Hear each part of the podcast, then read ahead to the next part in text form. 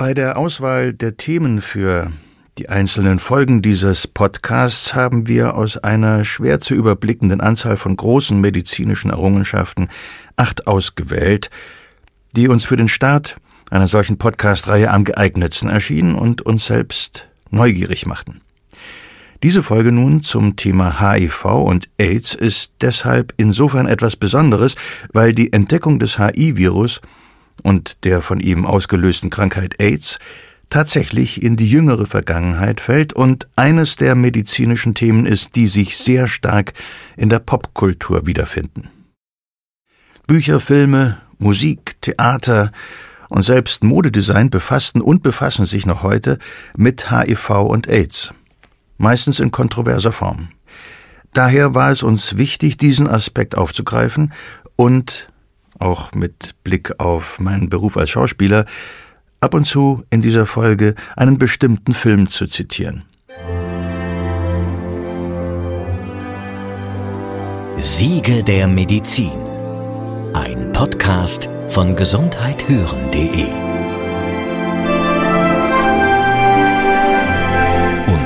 Apothekenumschau. Ich begrüße Sie zum Podcast über die Siege der Medizin. Mein Name ist Ulrich Nöthen und ich freue mich, Sie auf dieser spannenden Reise zu den wichtigsten Errungenschaften der Heilkunde zu begleiten. Neben Expertinnen und Experten lassen wir die Geschichte und die Geschichten, wie wir sie uns vorstellen, zu Wort kommen. Folgen Sie mir also auf eine weitere spannende Zeitreise zu bahnbrechenden Entdeckungen und den Menschen, die dahinter stehen. Ich werde diesmal fachlich von Dr. Gunnar Urban begleitet, der im Ärzteforum Seestraße im Berliner Wedding in einer Schwerpunktpraxis für HIV, Infektion AIDS, Infektiologie und sexuell übertragbare Erkrankungen arbeitet. Von ihm möchte ich zunächst nochmal für das grundlegende Verständnis wissen, wofür HIV steht und was AIDS eigentlich ist. HIV steht für humanes Immundefizienzvirus. Die gehören nicht nur zu den Retroviren, sondern auch zu den Lentiviren und das ist sozusagen schon der Nomen est Omen. Also Lentivirus bedeutet eben langsames Virus mit langsamen Krankheitsverläufen.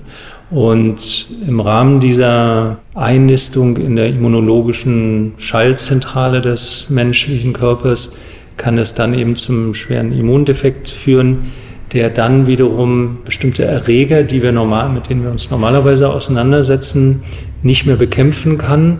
Und das sind dann sogenannte opportunistische Erreger, die dann sich vermehren können im Körper und dann zu Begleitkrankheiten oder opportunistischen Infektionen, Erkrankungen führen können. Und wenn dann quasi symptomatische Erkrankungen vorliegen, sprechen wir dann über AIDS.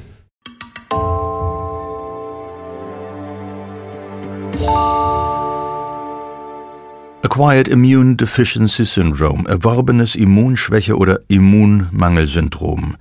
Ein Fachbegriff, der aber in seiner Abkürzung AIDS fast jedem schon einmal über den Weg gelaufen ist, allein schon durch die bereits erwähnte Präsenz in der Alltagskultur der letzten 40 Jahre. Diesbezüglich erinnern sich vielleicht noch einige von euch an Philadelphia, einen sehr erfolgreichen Spielfilm aus dem Jahr 1993 mit dem jungen Tom Hanks in der Hauptrolle. Als der Film gedreht wurde, waren schon mehr als 200.000 Menschen in den USA an AIDS gestorben. Das Thema brannte lichterloh. Und ein Film in Starbesetzung verfrachtete das Thema aus der Nische in den Mainstream. Das erste Mal wurde einer breiten weltweiten Öffentlichkeit die Problematik, wenn auch in Hollywood-Manier, nahegebracht. Ich schätze Tom Hanks seit langer, langer Zeit. Wie der Darsteller und der Film 1993 auf Betroffene damals gewirkt haben mögen, stelle ich mir ungefähr so vor.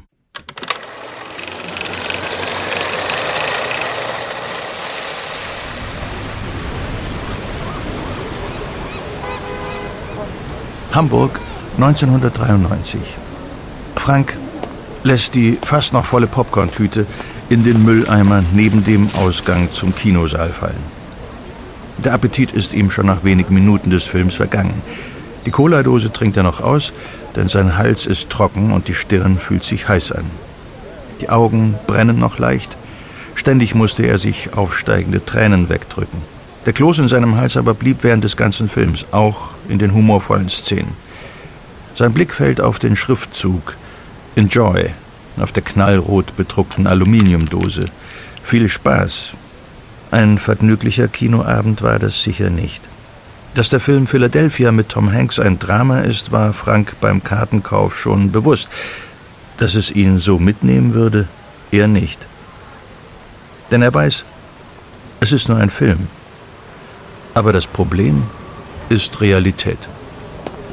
Als er auf die Straße tritt, ist da der übliche Samstagabendtrubel in der Hamburger Innenstadt. Es ist dunkel, es hat mal wieder geregnet und die Lichter spiegeln sich vielfarbig im feuchten Asphalt.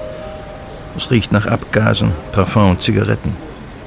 Es ist gerade erst kurz nach zehn, doch Franks eigentlicher Plan, anschließend durch die Kneipen zu ziehen und zu schauen, was noch geht, ist ihm vergangen. Er will einfach nur noch schnell nach Hause. Er stellt sich winkend an den Straßenrand und wenig später hält ein in den Stoßdämpfern ächzender Opel Senator im Taxi-Beige am Bordstein. Frank steigt ein, grüßt knapp und nennt eine Adresse im Hamburger Norden. Der Fahrer schaltet den Taxameter ein und wenig später ordnet sich das Fahrzeug rußend in den Strom des nächtlichen Verkehrs ein. Was lief denn heute?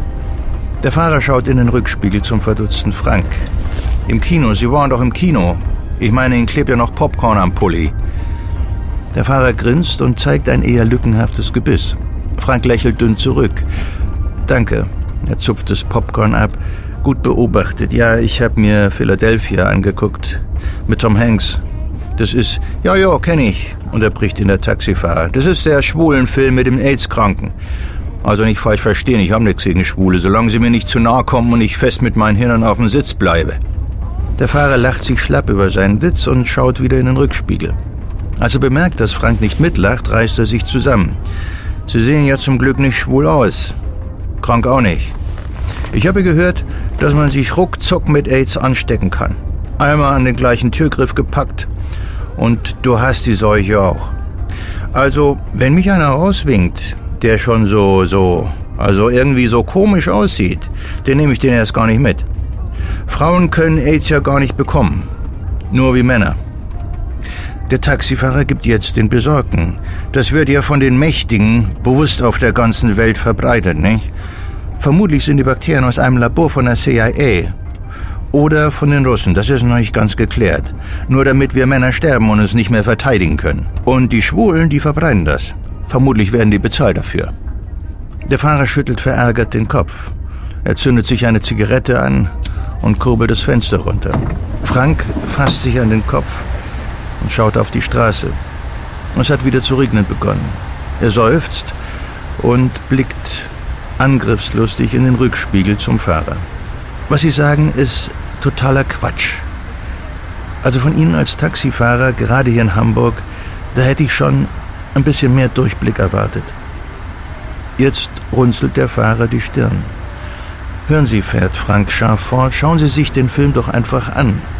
Dann verstehen Sie das vielleicht besser, die Krankheit und so. Ich meine, auch das Problem der schwulen Community, die seit Jahren von dieser Virusinfektion heimgesucht wird. Der Taxifahrer stiert jetzt nur noch auf die Straße. Statt zu antworten, zieht er verbissen an seiner Zigarette. Frank lehnt sich Richtung Fahrersitz vor und spricht mit ruhiger Stimme. Es geht Sie eigentlich nichts an, aber vielleicht lernen Sie ja was daraus. Ich bin schwul, auch wenn ich in Ihren Augen vielleicht nicht so aussehe. Und ich bin HIV-positiv. Ja. Und ich hoffe, wie tausende Männer und Frauen inständig, nicht wie die Figur, die Tom Hanks in dem Film spielt, an AIDS zu verrecken.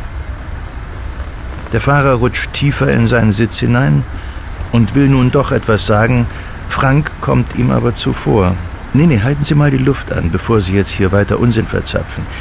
Für meine Infektion wurde ich bedauerlicherweise nicht von dunklen Mächten bezahlt, sondern ich zahle.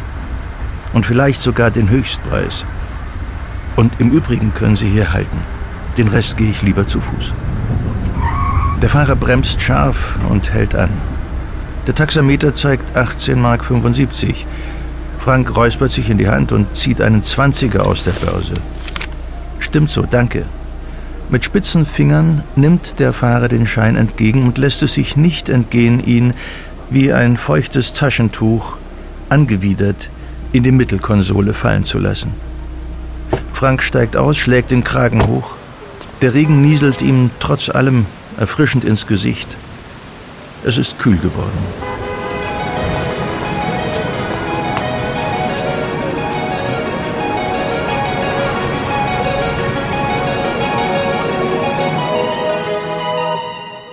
1993 war das HIV-Virus und damit AIDS schon mehr als eine Dekade am Wüten. Unbehandelt sterben die Menschen innerhalb von wenigen Jahren. Wann konnte denn der Erreger dieser furchterregenden Krankheit dingfest gemacht werden?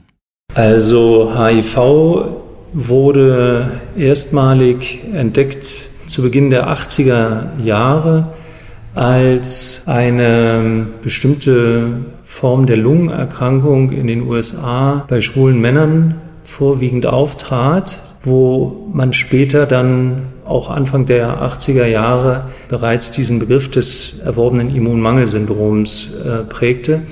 Und zeitgleich war man dann natürlich auf der Suche nach einem Erreger oder nach der Ursache dieser Erkrankung und fand dann ursächlich das HI-Virus und das ist 1983 entdeckt worden.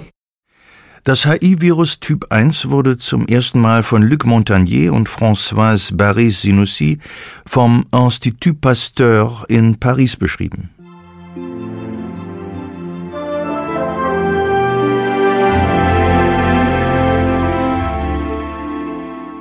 Gut, was ist eigentlich ein Virus?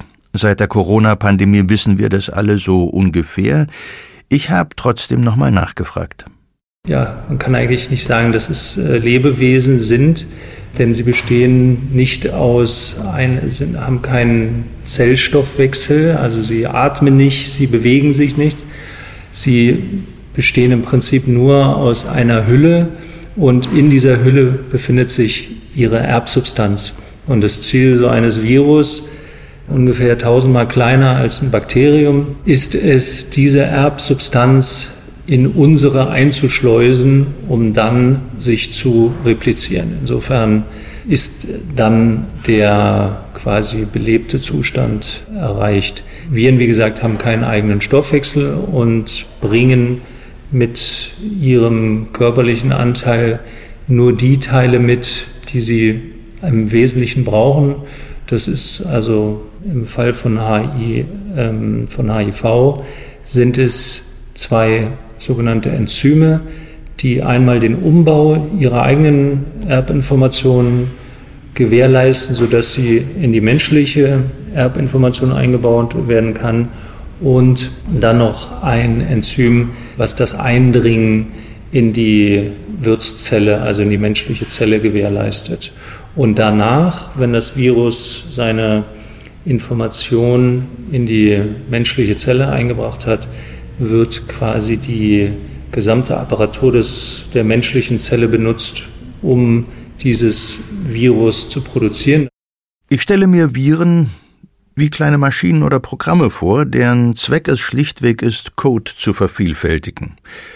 Das kann im besten Fall die Evolution vorantreiben, die Wirtszelle in ihren Fähigkeiten unterstützen und etwas anpassungsfähiger machen, oder es führt zum Tod der Zelle, oder aber es verursacht die Mutation der Zelle in eine Krebszelle.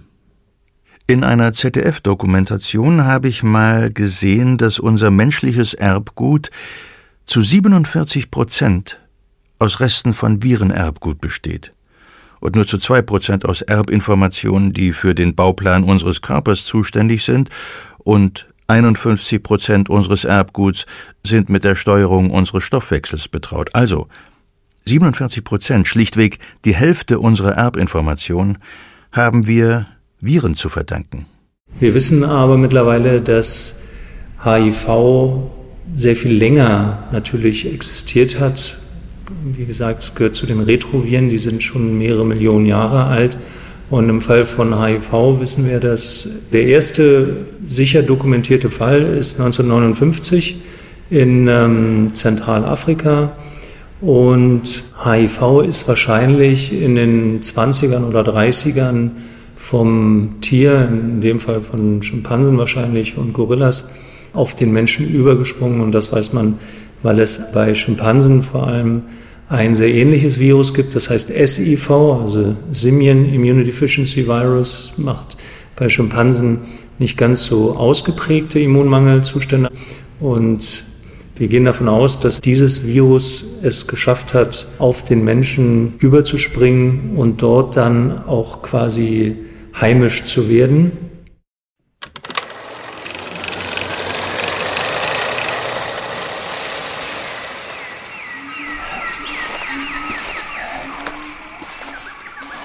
Belgisch-Kongo 1921. Moskitos sind wohl doch die dominierende Spezies auf diesem Planeten. Nicolas Fromm zieht die Kapuze des dunkelgrünen Regenumhangs so fest zu, dass nur noch seine Augen herausschauen. Er schwitzt wie ein Schwein. Er hätte nicht gedacht, dass noch hier auf fast 2000 Metern in den Nebelbergen so eine Hitze herrschen würde. Das alles hier ist nicht optimal für sein unterkühltes belgisches Gemüt. Aber die Jagdlust ist größer als der Frust. Zum dritten Mal ist er schon in die Kolonie gereist, um Elefanten, Gebirgshirsche, Großkatzen, was auch immer zu schießen oder eben auch Schimpansen, wenn sie ihm vor den Karabiner laufen. Aber so weit oben war er noch nie. Hier, wo die wahren Herrscher des Dschungels, die Gorillas, leben. Er streicht zärtlich über den hölzernen Schaft der Waffe. Der Krieg in Europa ist seit zwei Jahren vorbei. Und noch immer quälen ihn die Träume von der Front und dem nicht enden wollenden Morden in den Schützengräben. Doch hier in Afrika ist es alles weit weg. Seine Nächte sind zwar verschwitzt, dafür traumlos und samtig dunkel. Was war das? Fromm hebt das abgenutzte Militärfernglas an seine Augen. Da war doch etwas. Auch seine beiden einheimischen Begleiter haben es bemerkt. Einer zeigt zum nächsten Hang hinter der Senke. Dort hinten zwischen den dampfenden Baumwipfeln arbeitet sich doch etwas heftig durchs Unterholz. Die Bewegung im Busch nimmt zu und zieht sich den Hang hinauf wie eine grüne Welle. Das muss eine große Gruppe sein. Vermutlich Gorillas. Sehr gut. Einer der schwarzen Helfer verschwindet im Gestrüpp. Nein, das Gestrüpp verschluckt ihn förmlich. Die grüne Hölle. Fromm hat jetzt Gänsehaut. Vorsichtig folgt er ihm. Die Moskitos sind ihm jetzt völlig egal. Adrenalin schießt durch seinen Körper. Es besteht die Chance auf einen riesigen Silberrücken. In solch einer Gruppe sind mindestens zwei oder drei große Männchen dabei. Er ist auf den Alten aus, auf den König der Wipfel. Die beiden Begleiter und ihr belgischer Herr schleichen den Hang hinauf. Fromm tritt in einen riesigen Haufen Kot. Er stinkt heftig und Fromm muss würgen. Kurz blitzen Bilder von der Front auf, Gedärme, Blut. Er schüttelt den Kopf, jetzt nicht, er muss konzentriert bleiben. Der Schweiß läuft in Strömen sein Gesicht hinab. Fromm kann sie jetzt sehen, da. Weibchen mit Jungen, Sie erklimmen die Bäume, auch einige Männchen sind dabei. Wo ist der Alte? Er setzt das Fernglas erneut an, das Okular beschlägt. Wo steckst du? Warte, da ist eine Bewegung am Rande der Lichtung. Das ist er. Was für ein Monstrum. Der Silberrücken hat etwas bemerkt und richtet sich auf. Er erhebt drohend die Arme. Jetzt ist er mindestens drei Meter groß. Er fletscht die großen gelben Hauer in Fromms Richtung. Er hat ihn gewittert. Fromms Gehilfen hat er nicht bemerkt. Fromm lacht in sich hinein. Na ja, vom Geiste eben eine Familie. Was erwartest du? Aber eigentlich vermutet er, dass es sein Rasierwasser vom Morgen ist, das der Gorilla wittert. Egal. Auge in Auge mit dem König. Nicola Fromm legt den Karabiner an, wie er es von der Front kennt, und drückt ab. Der Knall lässt die Zeit kurz stillstehen, nur um sie dann zu beschleunigen. Nach kurzem erhebt sich wildes Geschrei in der Gruppe der Gorillas. Sie flüchten. Hat er ihn getroffen? Er sieht ihn nicht. Er hört nur das Brüllen der Männchen, das Kreischen der Weibchen und die Abermillionen Vögel und Insekten. Alles ist aus dem Dunst erwacht, alles ist in hitziger Bewegung. Fromm wartet und lädt nach. Glück durchströmt ihn, er hat den König ganz sicher erwischt. Er pfeift seine beiden Helfer heran. Sie raten dazu, vorsichtig zu suchen. Der Koloss könnte noch leben und sehr, sehr wütend sein. Fromm winkt ab. Er weiß, wann er getroffen hat. Er spürt den Tod. Dann legt er Rucksack, Umhang und Karabiner ab, zieht den Colt Government aus dem Halfter und langsam arbeitet sich die kleine Gruppe jetzt zur Lichtung empor. Und da, da liegt er der Silberrücken. Er sieht ziemlich tot aus, aber die Brust hebt sich noch ein wenig. Oder täuscht das nur? Das ganze Gesicht des Affen ist voll Blut. Aus der Schusswunde am Hals sickert es noch kräftig und Fromm ist sich sicher, dass er bewusstlos ist. Wenn auch noch ein Rest Leben in ihm steckt. Das Blut wird ja noch gepumpt. Der Belgier schiebt die Helfergruppe beiseite und tritt auf den riesigen Gorilla zu, der wie aufgebahrt daliegt. Fromm spannt den Hahn des Kolz. Als der klickend einrastet, schlägt der König der Wipfel die rot unterlaufenden Augen auf. Mit einem letzten kräftigen Ruck greift er sich plötzlich die Wade Fromms, die in hohen Schnürstiefeln steckt. Fromm fällt seitlich auf den Koloss und spürt, wie der Biss tief in seinen Oberschenkel eindringt. Ein brennender Schmerz. Panisch stürzen seine Helfer zurück. Fromm drückt den Lauf des Kolz an die Schläfe des Affen und feuert mehrfach. Augenblicklich fällt der Riese in sich zusammen. Es ist vorbei. Fromm erhebt sich fluchend. Die Hauer haben ein paar ordentliche Löcher in den Oberschenkel gestanzt. Aber so schlimm sieht es gar nicht aus. Es haben ihn schon ganz andere Sachen durchbohrt. Er wendet sich humpelnd seinen Begleitern zu. Hey, Feiglinge, wir nehmen nur den Kopf und das Fell mit. Beeilt euch, ich muss ins Hospital. Fromm stirbt 14 Monate später zu Hause in Brügge an einer Lungenentzündung.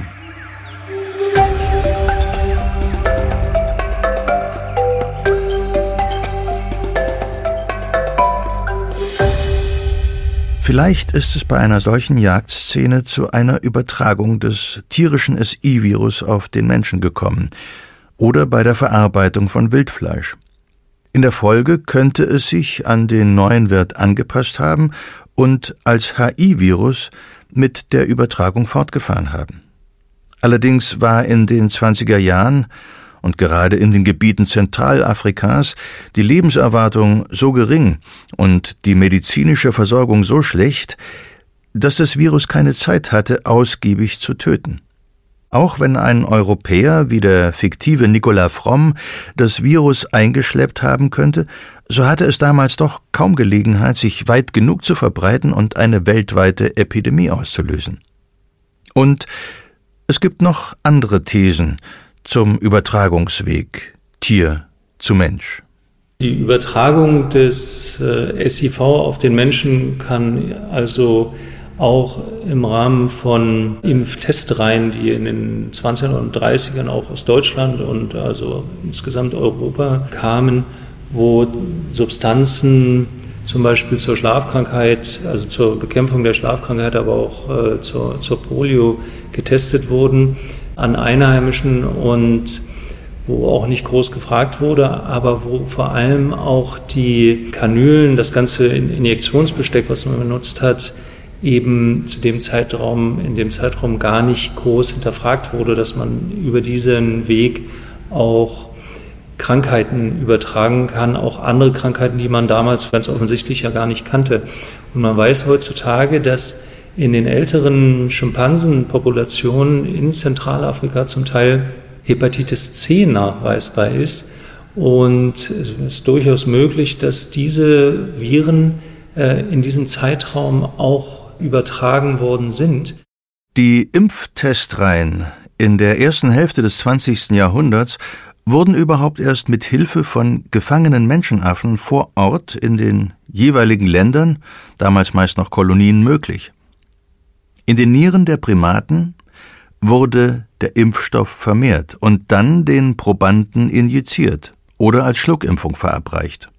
Mit den Kanülen, die nicht nur zur Extraktion, sondern auch zur Injektion, also in beide Richtungen verwendet wurden, gelangte vermutlich das menschliche Hepatitis C-Virus in die Affenpopulation. Und Hepatitis C ist eben ein sehr guter Marker für menschliche Infektionen, die in diesem Fall bei den Schimpansen, so wie man sie heute eben sehen kann, gar nicht äh, normalerweise gefunden werden. Der weitere Weg des Virus war dann nur noch eine logistische Frage. Aus den rohstoffreichen Staaten des afrikanischen Kontinents ging es weiter mit Lkw-Fahrern, mit Arbeitern, mit wandernden Tagelöhnern. So gelangte das Virus in die Hafenstädte, wo Handel und Prostitution florierten. Dort kreuzten sich dann die Wege der Einheimischen mit denen der Menschen aus Amerika und Europa. Diese trugen das Virus unbemerkt weiter, und wenn jemand krank wurde, tja, wer erinnert sich schon an eine Jahre zurückliegende Infektionsmöglichkeit, wenn doch Krankheitsursachen eher in der Gegenwart gesucht werden? Wann HIV erstmals in den USA, also am Ausgangspunkt der AIDS-Pandemie auftrat, ist seit langem Forschungsgegenstand mit unterschiedlichen, teilweise sehr kontroversen Resultaten. Zum Beispiel wurden bereits 1968 an dem Patienten Robert Rayford AIDS-ähnliche Symptome beobachtet und später auch als HIV identifiziert. Es konnte jedoch nicht eindeutig nachgewiesen werden, dass es sich dabei um das heute zirkulierende HIV handelte. Aber auch das reichte noch nicht zu einer flächendeckenden Verbreitung des Virus. Erst durch Bluttransfusionen und im Zuge größerer sexueller Freizügigkeit fand das Virus schließlich neue Wege.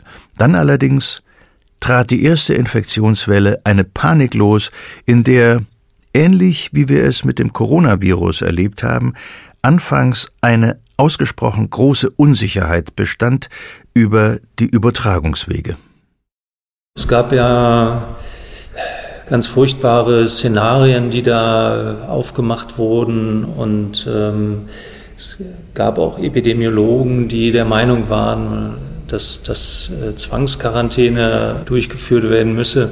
Und ähm, es waren Gott, gab Gott sei Dank äh, auch eine große Anzahl von sehr vernünftigen und auch sehr fähigen Wissenschaftlern und Wissenschaftlerinnen. Auf jeden Fall war schon sehr früh vollständig klar, dass die Übertragung von HI-Viren in allererster Linie durch Blutkontakte und Sexualkontakte äh, auftritt.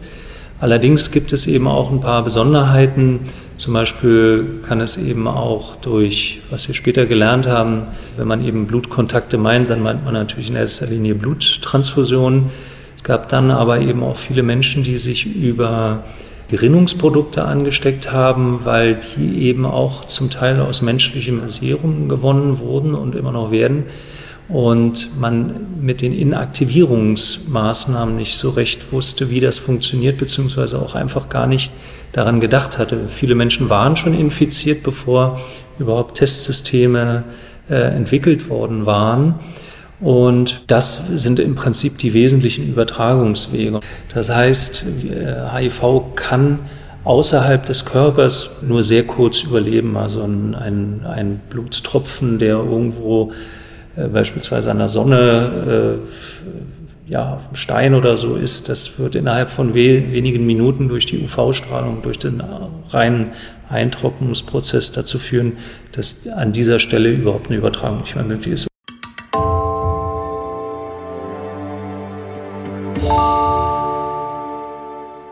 Die Schwulenseuche wurde AIDS damals genannt und stigmatisierte damit eine Gruppe von Menschen, die aber nur einen Teil der Infizierten und Erkrankten darstellten.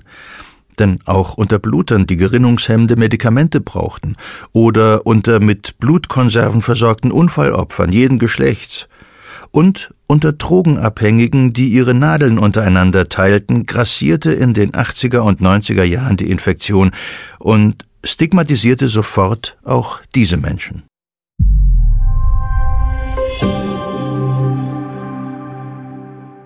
Hi, mein Name ist Yves und ich bin im Team von gesundheithören.de. Das ist das Audioangebot der Apothekenumschau.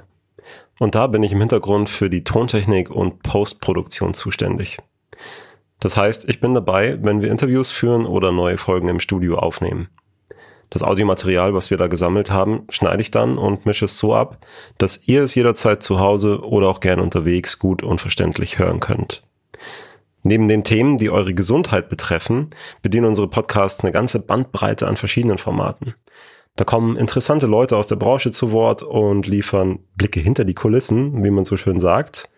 Wir recherchieren zu relevanten Themen wie zum Beispiel der Gendermedizin oder tauchen auch mal ab in die Vergangenheit und schauen uns an, wie Medizin so vor unserer Zeit war. Bei gesundheithören.de findet ihr also einen ganzen Fundus an wirklich ordentlich geprüftem Material. Mit dem könnt ihr euch aufklären oder euren eigenen Blickwinkel abgleichen. Das Ganze ist kostenlos und immer auf dem Stand der Dinge. Also, hört doch mal rein und wenn ihr findet, dass wir gute Arbeit leisten, dann sagt es gerne weiter.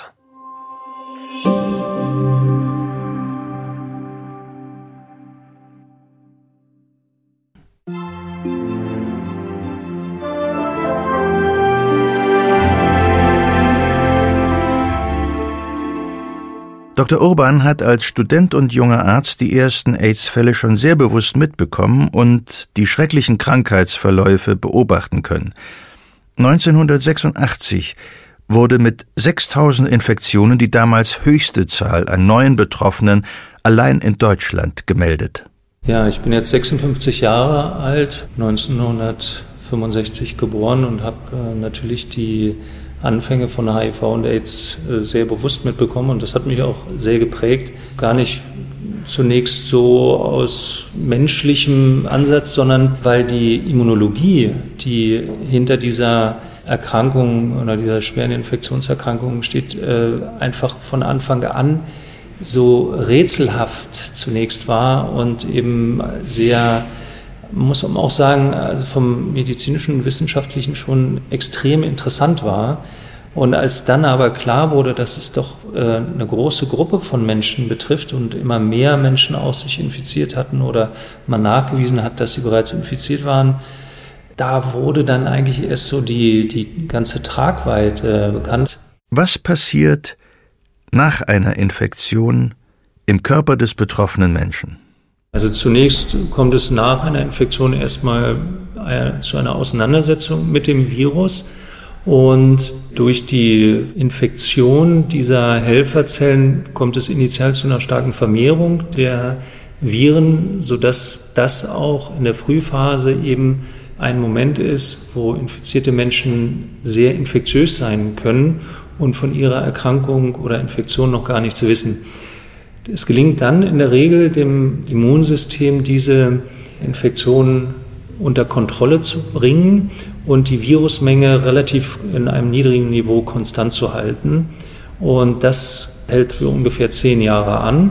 Und dann kippt irgendwann diese Situation, weil eben die, die Helferzellmenge nicht mehr ausreicht, beziehungsweise auch andere Zellen sind dann nicht mehr in der Lage, diese Menge der infizierten Zellen in Schach zu halten sodass es dann zu einer exponentiellen Vermehrung der Viren wiederum kommt. Und durch diesen Reproduktionsprozess geht die Wirtszelle früher oder später zugrunde. Und das schlägt sich dann nieder in der Menge dieser Helferzellen als wesentlicher Schaltstelle des unseres Immunsystems. Und wenn eben eine kritische Menge oder kritische Zahl dieser Helferzellen unterschritten wird, dann ist der Körper irgendwann nicht mehr in der Lage, opportunistische Krankheitserreger wie zum Beispiel den Pneumocystis, also einen Lungenentzündungserreger, abzuwehren, aber auch viele andere Erreger, vorwiegend Viren sind das. Und es kommt dann zum Ausbrechen mehrerer sogenannter opportunistischer Infektionen, woran der infizierte Mensch letztendlich stirbt. Opportunistische Infektionen, also wir sprechen hier von Erregern, die ihre Chance nutzen, einen Organismus zu befallen, dessen Immunsystem stark beschäftigt, überlastet oder nicht mehr in der Lage ist, sie abzuwehren. Tom Hanks bekommt im Film irgendwann überall Flecken auf der Haut. Was könnte dort dargestellt worden sein? Jetzt muss ich sagen, ich, also das ist lange her, dass ich den Film gesehen habe, aber ich denke, er hatte eine ganze Menge bräunliche, äh, leicht erhabene Flecken im Gesicht. Also das ist das typische Zeichen eines Kaposi-Sarkoms. Ein Tumor, der in, im Prinzip im gesamten Körper auftreten kann, aber typischerweise eben auch im Hautniveau auftreten kann und dort zu Wucherungen führt. Aber das Problematische sind in erster Linie auch die Tumormanifestationen, die im Inneren des Körpers in den Geweben auftreten können, also vor allem im Darm kann das auch passieren und dort dann zu schweren tumorassoziierten äh, Erkrankungen führen kann, also zum Beispiel zu Verlegung von Darmlumina, also Darm, also dem, dem, die Darmpassage kann gestört werden und der Grund, warum das Kaposi-Sarkom eigentlich ausbricht, ist, weil das Kaposi-Sarkom selber getriggert wird durch ein Herpesvirus, Herpesvirus 8.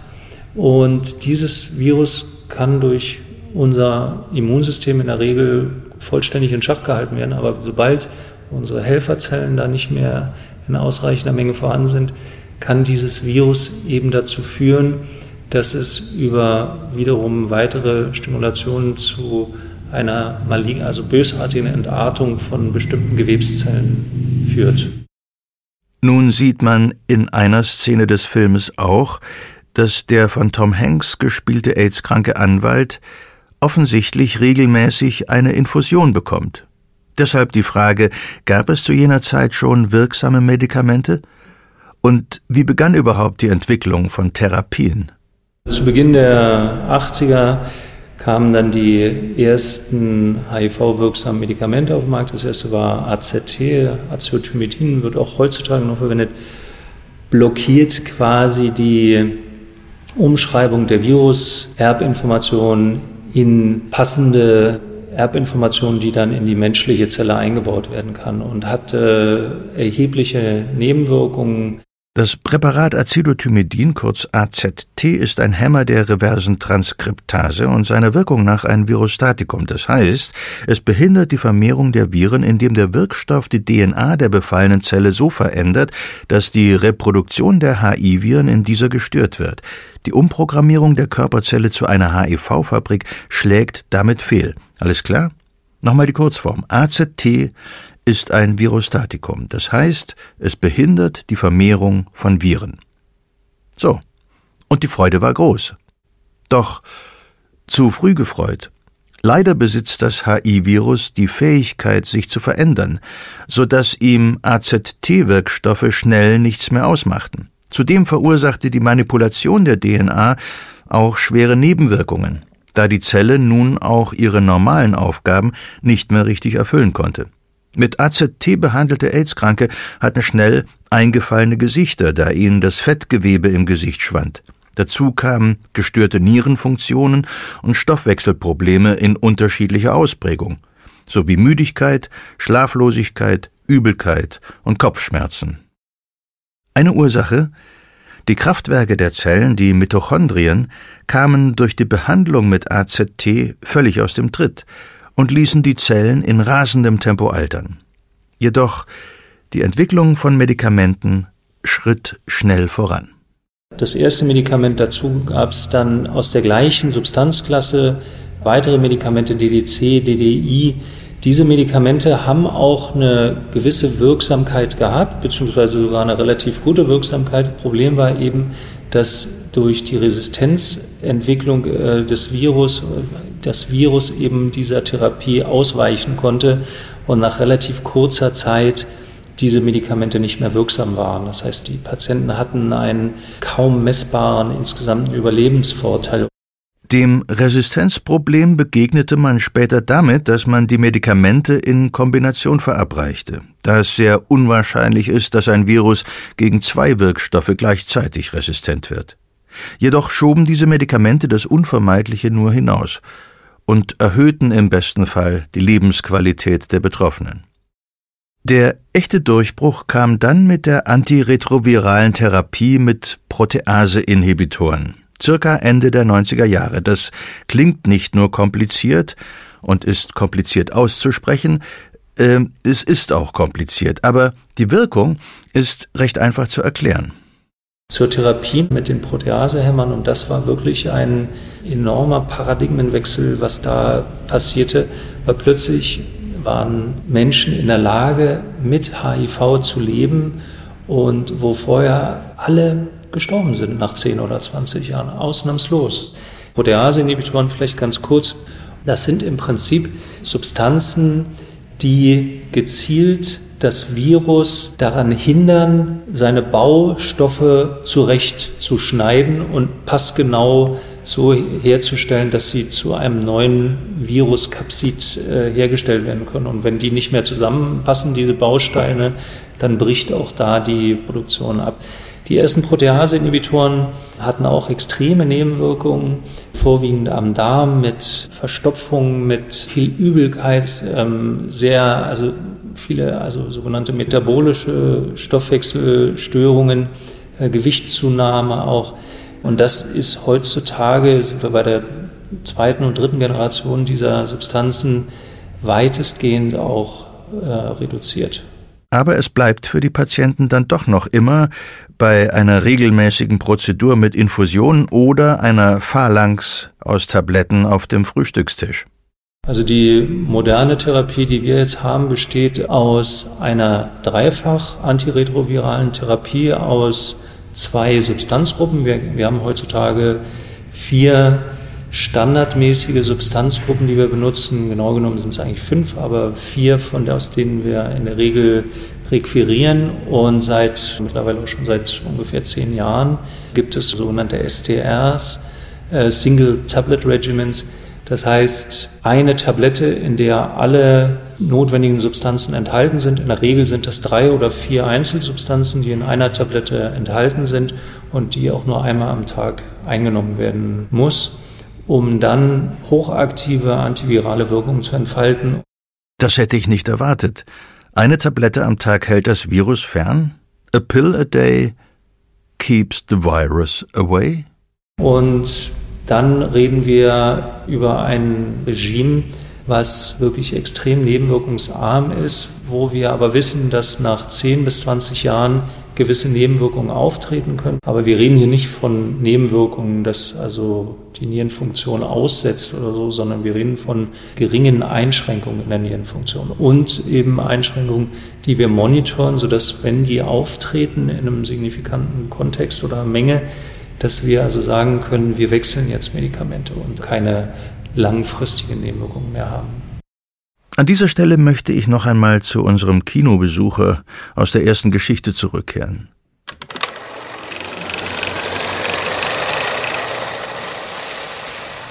Hamburg 2021. Frank prüft den Sitz seines neuen Poloshirts. Huh, der Lockdown hat ihm einige zusätzliche Kilos auf die Hüften gezaubert. Wie konnte es nur so weit kommen? Frank grinst sich im Spiegel an und zieht den Bauch ein. Die Gründe liegen eigentlich auf der Hand. Giovannis gute Pasta und ein wenig zu viel Rotwein an den langen Abenden. Also gut, heute der erste Kinoabend seit fast anderthalb Jahren. Es ist wirklich aufregend. Wie das erste Date. Das Treffen am Kino, dann Essen, ein gutes Hotel, in der City, mit Blick auf den Hafen, in weißen Bademänteln, Pantoffeln, Frühstück im Bett. Hochzeitstag ist Hochzeitstag. Nicht, dass es ihm und seinem Mann an Filmen und Frühstück im Bett gefehlt hätte. Sie hatten genug Zeit, sich im Super-HD-Modus durch alle Plattformen zu bingen und die Horden von Blu-rays im Regal mal wieder durchzuschauen. Frank hatte den Lockdown aber sehr ernst genommen und damit die Isolation auch. HIV reicht als Infektion. Corona braucht man nicht noch zusätzlich um die Sammlung zu vervollständigen. Dass Giovanni lieber bei ihm blieb, anstatt in den schwersten Zeiten zu seiner Familie nach Italien zu reisen, rechnet er ihm hoch an. Ja, die Liebe seines Lebens. Das Smartphone zeigt an, dass sein Taxi unten wartet. Gut, Schlüssel, Börse, Maske, Impfausweis und Kondome. Wer weiß, wer weiß, was Giovanni so einfällt. Der Prius rollt lautlos an, der Taxifahrer spricht kaum Deutsch und dreht das Radio lauter, dabei skippt er sich durch die Sender und für einen Moment hört Frank einen Schnipsel von Bruce Springsteens Song Streets of Philadelphia. Bis der nächste Sender im Suchlauf loskrakeelt und bei einer zugegebenermaßen witzigen Balkanpolka-Popmusik hängen bleibt. Diese Springsteen-Song das war die Titelmusik für einen Film, den er schon fast wieder vergessen hatte. Damals, 1993, da saß er auch in einem Taxi. Frank schaut in den Rückspiegel, der Fahrer blickt fragend zurück. Nee, nee, alles gut. Ich bin alt geworden, denkt Frank. Was für ein Glück. Alt geworden mit HIV. Er ist glücklich alt geworden und in Liebe und er feiert seinen sechsten Hochzeitstag. Altwerden ist ein Geschenk. Er zieht das Smartphone heraus und sucht die Kritiken zum Film Philadelphia und beginnt zu tippen. Ich habe diesen Film ja lange fast gehasst, gerade wegen dem Ende. Mit Familie und Antonio Banderas im Arm und Maria Callas Arie im Hintergrund zu sterben, das ist ja fast ein Happy End. Aber so war es damals ganz bestimmt nicht, zumindest nicht in den ersten Jahren. Eltern haben ihre Kinder verstoßen, Krankenpfleger haben das Essen vor der Tür abgestellt, aus Angst, sie könnten sich anstecken. Junge Menschen sind elend krepiert, voller Angst, voller Verzweiflung und, und, und. Und das nicht nach Wochen, sondern nach Jahren voller aussichtsloser Kämpfe. Das will aber niemand sehen. Und das wollte auch ganz sicher 1993 niemand sehen. Einige der Nebendarsteller sind Monate später an AIDS verstorben. Alleine, dass es diesen Film 1993 gab, hat tiefsten Respekt für alle Mitwirkenden verdient. Heute denke ich, es war ein Meilenstein der ganzen Entwicklung zu mehr Weltoffenheit und Akzeptanz. Und es ist noch nicht einmal 30 Jahre her. Das Taxi hält vor dem Kino. Giovanni steht aufgedonnert wie eine Diva mit einem riesigen Strauß Margariten davor. Was für ein Mann! Frank bezahlt lachend, steigt aus und fällt dem riesigen Italiener um den Hals.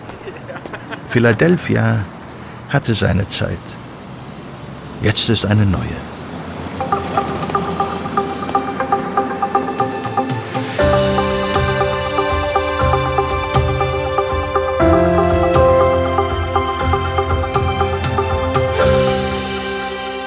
Der fiktive Hamburger Frank hatte Glück im Unglück und eine sehr gute medizinische Versorgung.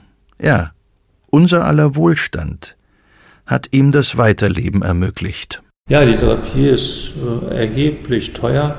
Man kann sagen, zwischen 1000 und 2000 Euro kostet eine Therapie pro Monat. Und das ist natürlich ein erheblicher Anteil. Das liegt aber auch ein bisschen daran, dass die, also jedes Land generiert oder gestaltet ja seine eigenen Pharmapreise.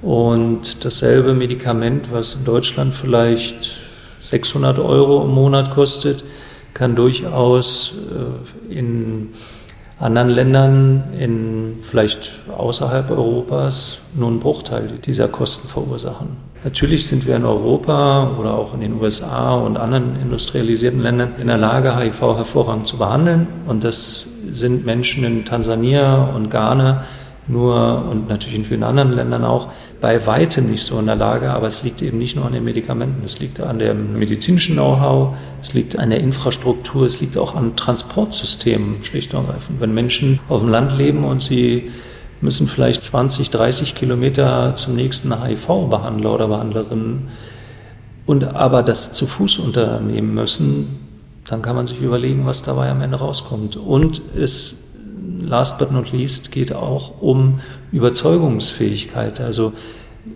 Sie können ja nicht einfach ankommen und sagen, wir haben jetzt hier die Lösung für eure Probleme. Man muss erst auch Menschen überzeugen und Menschen einbinden und sagen, wir haben hier etwas, das ist gut. Und äh, Sie können da nicht einfach reinpreschen und sagen, so muss das gemacht werden. Sie sehen ja, was im entwickelten Europa mit Corona die Situation ist. Glaubt auch nicht jeder an Viren als Ursache für Corona. Und schon gar nicht an die Wirksamkeit einer Impfung. Die Gegenwart sieht so aus. Im Jahr 2019 waren 38 Millionen Menschen weltweit mit HIV infiziert. 25 Millionen davon in Therapie und 700.000 verstarben in diesem Jahr an AIDS. 700.000. Hotspot ist nach wie vor das südliche Afrika, auch wenn das Virus zunehmend in Osteuropa grassiert. Nur ist gerade in Russland die Datenlage, sagen wir, schwierig. Im südlichen Afrika wütet AIDS immer mehr auch unter Frauen, die durch verantwortungslose Politik, durch patriarchalische Strukturen, fehlenden Schutz vor Geschlechtskrankheiten und oft einfach durch schiere Armut in Infektionssituationen geraten.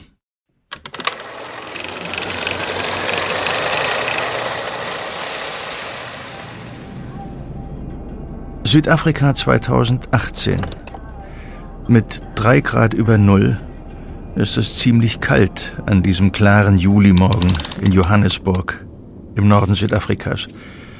Angela Rovabo schließt den Reißverschluss ihrer knallgrünen Downjacke. Sie klemmt den Parkschein an das Armaturenbrett ihres alten himmelblauen Toyota Starlet und streichelt kurz das Lenkrad, denn sie liebt das Auto wie ein Haustier. Auf der umgeklappten Rücksitzbank liegen stapelweise gefaltete Transparente und Pappschilder. Sie schüttelt ihr zu Dutzenden Zöpfen geflochtenes Haar und wirft es mit Schwung über ihre Schultern. Ein Blick auf ihr iPhone sagt ihr, dass es 6.30 Uhr ist und sie noch circa eine Stunde Zeit hat, bis es losgeht. WhatsApp, Twitter und Facebook schweigen noch, das wird aber nicht so bleiben. Und schon klingelt es. Es ist Ihre große Tochter. Ja, Schatz. Was habe ich vergessen? Nein, die habe ich eingepackt. Nur eine andere Verpackung. Danke, dass du dran gedacht hast. Warte, warte. Ist deine Schwester fertig? Sie soll nicht trödeln, sonst verpasst sie den Bus. Ja, ich dich auch. Und ach so, wenn Lawrence dich wieder ankrapscht, dann knall ihm einfach eine. Reden scheint ja nicht mehr zu helfen. Ja, bis dann. Kuss. Angela liegt auf. Sie ist stolz auf ihre beiden Töchter, neun und dreizehn Jahre alt. Die Große hat vermutlich ihren Tablettenspender in der Küche liegen sehen und gedacht, sie hätte ihre Pillen vergessen. Sie hat aber immer ein Duplikat dabei, zur Sicherheit. Sie weiß ja nicht, ob sie vielleicht bei einer ihrer Demonstrationen verhaftet wird und dann für mehrere Tage hinter Gittern verschwindet. Wenn sie dann ihre HIV-Medikamente nicht dabei hätte, könnte es schnell wieder schlimmer werden. Zum Glück sind ihre Mädchen kerngesund was man von deren Vater nicht sagen kann. Der sitzt irgendwo in Kapstadt und besäuft sich vermutlich gerade schon wieder. Oder immer noch. Und er wird sicher auch diesen Abend losziehen und versuchen, Frauen ins Bett zu bekommen. Aber das wird schwer, so wie er seinen Facebook-Posts nachzuurteilen derzeit aussieht. AIDS steht ihm ins Gesicht geschrieben. Und er leugnet es trotzdem weiter. Angela seufzt und will gar nicht daran denken, was dieser Typ ihr angetan hat. Sie steigt aus. Dampfwölkchen bilden sich aus ihrem Atem. Sie schaut zu dem schicken Hotel mit Kongresszentrum hinüber. Ein großer Zaun umschließt es, und die Jungs von der Security schauen nervös zu ihr herüber. Schon witzig, diese schlachsigen Bubis in ihren zu großen Uniformen. Hey, aber zumindest sind sie freundlich. Einige scheinen mit ihr sogar zu sympathisieren, klar. Die Jungs haben auch Mütter. Und einige von denen kämpfen bestimmt auch mit AIDS. Okay. Jeden Monat, wenn sich hier die Provinzabgeordneten mit dem Gesundheitsminister treffen, sind Angela und ihre Gruppe da, und zwar pünktlich. Sie fragt sich jedes Mal, was es da zu besprechen gibt, denn augenscheinlich passiert nichts, aber auch gar nichts in diesem Land. Dafür gibt es einen Korruptionsskandal nach dem anderen in den der ehemalige Arzt und Freiheitskämpfer bestimmt verstrickt ist. Vermutlich wird in diesem Hotel da drüben nicht über Gesundheitspolitik gesprochen, sondern einfach nur privates Business gemacht. Dass die Armen gerade zu Tausenden sterben, ist vermutlich für die Herren sekundär. Angela spürt, wie die Wut hochkocht. Bleib ruhig, Mädchen. Reg dich nicht auf. Steter Tropfen höhlt den Stein. Am Anfang war sie ganz allein mit ihrem Schild No Gum, No Fun. Das Schild sollte schlicht darauf hinweisen, Kondome in der Öffentlichkeit zu empfehlen oder besser noch auf Staatskosten zu verteilen. Damals wurde sie sofort von einigen Provinzpolitikern angefeindet. Und im Fernsehen propagierte der Präsident mehr oder weniger unverhohlen, AIDS sei eine Lüge, Kondome seien gegen Gottes Willen und Sex mit Jungfrauen könne AIDS heilen. Das Leiden, das er selbst eine Sekunde vorher als nicht existent, als Lüge bezeichnet hatte. Was für ein Dummkopf. Dazu zeigten sie damals auch noch Bilder von ihr und bezeichneten sie als hysterische Kampflesbe. Das bewirkte jedoch nur, dass beim nächsten Mal zehn Frauen mit ihr zusammen vor der Einfahrt zur Hotelanlage standen. Der mediale Gegenschlag danach wurde noch heftiger. Jetzt war sie eine lesbische Hexe, die die Manneskraft der stolzen Südafrikaner unterwandern wollte. Und mit ihren Kondomen wollte sie die Geburtenrate drücken, um es fremden Mächten zu erleichtern, das Land am Horn einzunehmen. Puh, das war hart.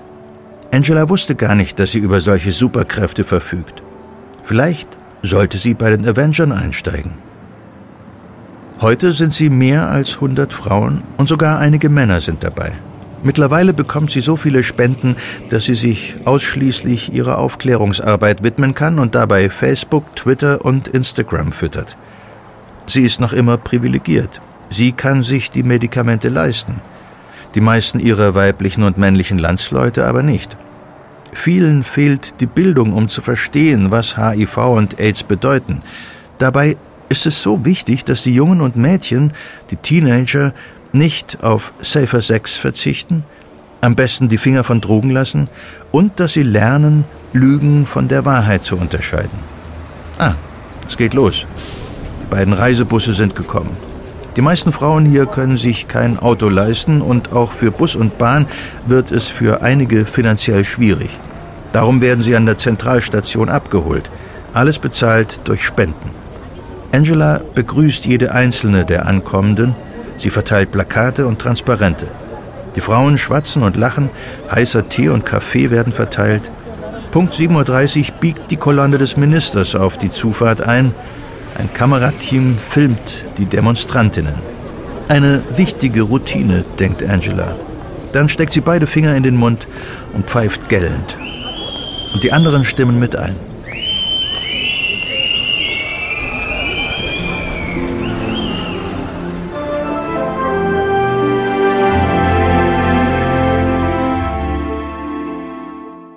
Also wenn man sich jetzt die HIV-Therapie außerhalb Europas oder sag ich mal in sogenannten Entwicklungsländern anguckt, dann dürfen wir dabei nicht vergessen, dass es eben nicht nur um die Medikamente geht. Ich habe schon eine Weile her, in, einige Jahre in Tansania gearbeitet für, für den Deutschen Entwicklungsdienst und das war 2008 bis 2010.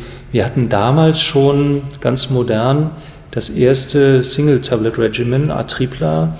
Aber das ist nur ein Teil der ganzen Geschichte, das Medikament zur Verfügung haben. Sie müssen auch diese Therapie betreuen. Die Patienten müssen regelmäßig überwacht werden. Sie müssen Nebenwirkungen monitoren.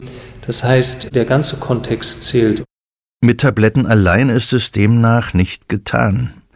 AIDS ist auch ein zivilisatorisches Problem das sich nur mit sozialer Gerechtigkeit, mit Solidarität und in einer friedlichen Gesellschaft effektiv bekämpfen lässt. Angela in der fiktiven Geschichte eben hat sich durch ungeschützten Verkehr angesteckt, weil es noch kein Bewusstsein der Gefahren gab, die damit einhergehen. Was schützt denn nun am besten vor einer HIV-Infektion? Ja, das ist gar nicht so ganz einfach super kurz zu sagen, aber der Bereich, der eben am Wesen, im Wesentlichen Übertragungsweg ist, Geschlechtsverkehr, Kondombenutzung, das ist nahezu hundertprozentig sicher, je nachdem, wie gut dieses Kondom dann auch verwendet wird und ob es regelmäßig vor allem natürlich verwendet wird. Das ist der eine Weg. Bluttransfusionen können wir heute nahezu hundertprozentig sicher testen durch PCR-Tests. Das heißt, auch da wird keine Übertragung mehr stattfinden.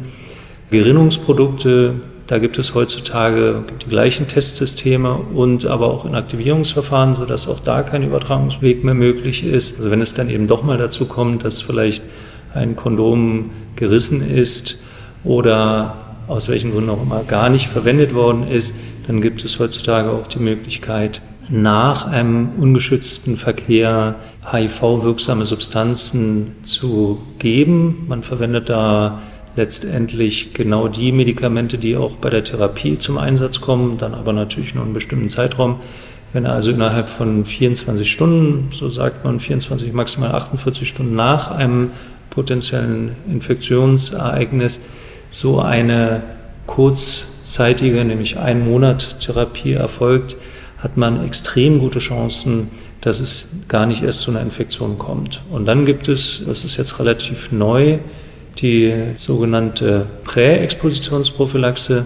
Also Präexpositionsprophylaxe, das heißt für Menschen, die eher ein riskantes Verhalten in der, im, beim Geschlechtsverkehr haben oder vielleicht auch die besonders sicher gehen wollen, in bestimmten Sexualkontakten eine Übertragung möglichst sicher zu verhindern, gibt es eben auch die Möglichkeit einer Therapie im Vorfeld bereits. Da werden auch einzelne Medikamente der antiretroviralen Therapie verwendet, um eine eventuell stattfindende Übertragung mit HIV dann gleich quasi simultan abzutöten. Das wäre zum Beispiel auch äh, in der Situation bei diskordanten Paaren, also wo ein Partner oder Partnerin HIV-negativ ist und Partner oder Partnerin ist HIV-positiv, um dann die Übertragung noch weitestgehend zu verhindern.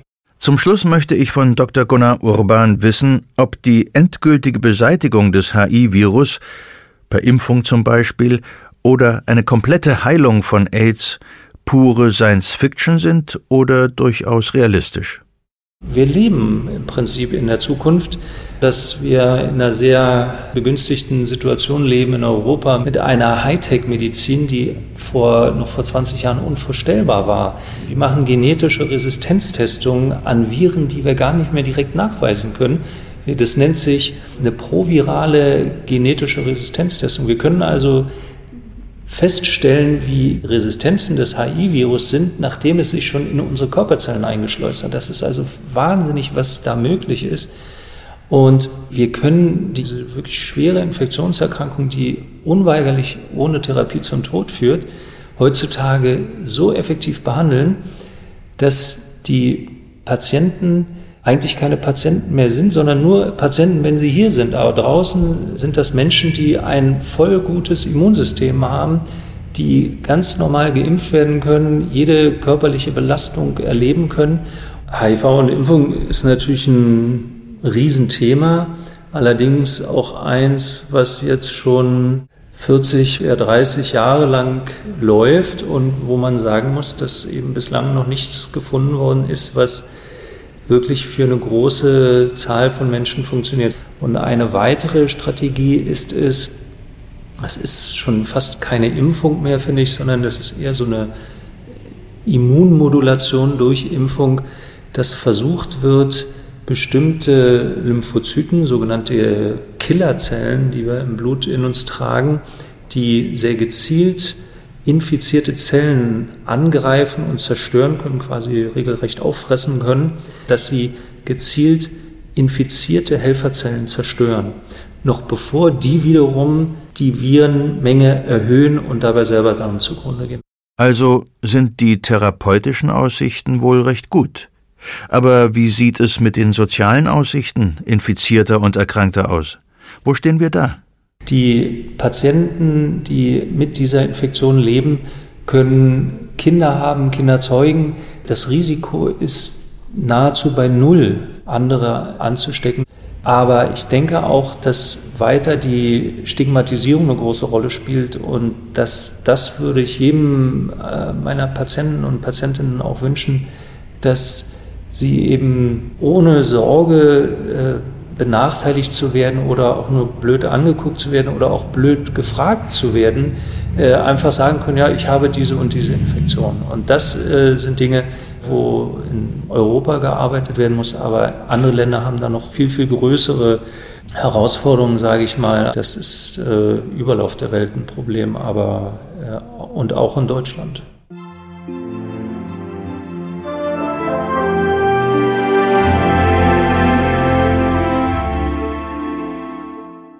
Ich bedanke mich an dieser Stelle bei Dr. Gunnar Urban in Berlin und natürlich auch wieder an Sie, an euch fürs Zuhören. Ich würde mich freuen, wenn Sie, wenn ihr, wenn du auch bei unserer nächsten Zeitreise dabei wärt. Dann erzählen wir die Geschichte der Chemotherapie und des unermüdlichen Kampfes gegen den Krebs. Bis bald also bei Siege der Medizin. Bleiben Sie gesund und neugierig. Ihr Ulrich Nöthen. Siege der Medizin. Ein Podcast von gesundheithören.de und der Apothekenumschau.